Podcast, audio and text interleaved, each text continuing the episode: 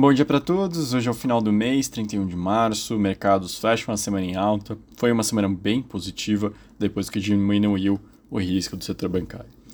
O dólar se fortalece contra as principais moedas emergentes, petróleo e minério de ferro para cima também no dia de hoje, as altas um pouco mais contidas do que o resto da semana. Foram apresentados dados de inflação e desemprego na zona do euro, começando pela inflação, a Eurostat aponta uma desaceleração de 8,5 para 6,9 no mês de março, menor nível em 13 meses.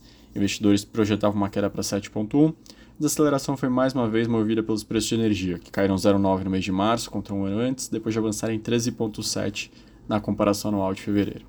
O núcleo do CPI, por outro lado, que desconsidera preço de energia e alimentos, teve acréscimo anual recorde de 5,7 em março.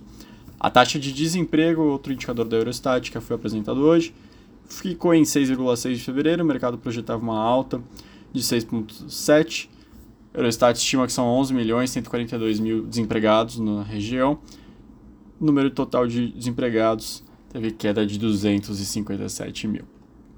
Saindo da Europa e indo para a China, o NBS mostrou os dados de PMI industrial e serviços. A indústria caiu de 52,6 para 51,9, enquanto serviços subiu de, 56 de 55,6 para 56,9, um patamar bem positivo, indicando uma força extraordinária do setor de serviços nesse começo de ano na China.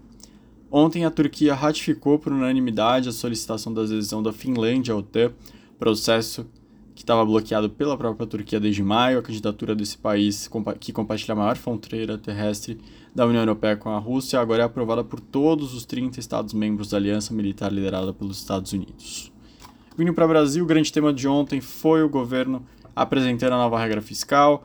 Já comentei um pouco, mas vou relembrar aqui. O, que foi apresentado define que as despesas vão crescer menos que a receita ao longo de quatro anos e prevê que as contas voltem ao azul em 2025. Para a meta é de um déficit de 0,5 no PIB. Para o ano que vem, o resultado seria zero, com superávit primário de 0,5% e 1% em 2025 e 2026.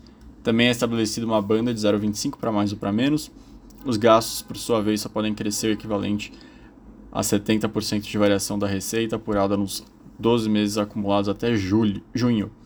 Haverá também uma banda de crescimento real das despesas independente do comportamento da arrecadação. As despesas crescerão entre 0,6 e 2,5 ao ano acima da inflação.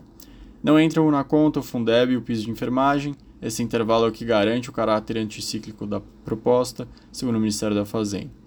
O crescimento elevado da receita, causado por alta do preço de commodities, por exemplo, não necessariamente é acompanhado por aumento de gastos na mesma ordem. Além disso, o resultado primário, se ele ficar acima do intervalo da meta, o excedente pode ser usado para investimentos. Se ficar abaixo, as despesas podem crescer até 50% da alta da receita, prevalecendo a trava de 0,6. O marco define então um piso de investimentos de 75 bilhões de reais mais a inflação do ano e a recomposição para 2024, das despesas com saúde e educação. Para economistas em contas públicas, as metas do resultado primário pela equipe econômica só serão alcançadas com aumento significativo das receitas, o que por hora parece improvável. O último destaque interno, levantamento da Clean Energy Latin America mostrou que o Brasil teve investimentos em energia solar de 35 bilhões de reais em 2022, alta de 79% antes dos 19,6 de 2021. Eu me despeço de vocês, um bom descanso no final de semana. Encontro vocês aqui de novo na segunda. Até mais.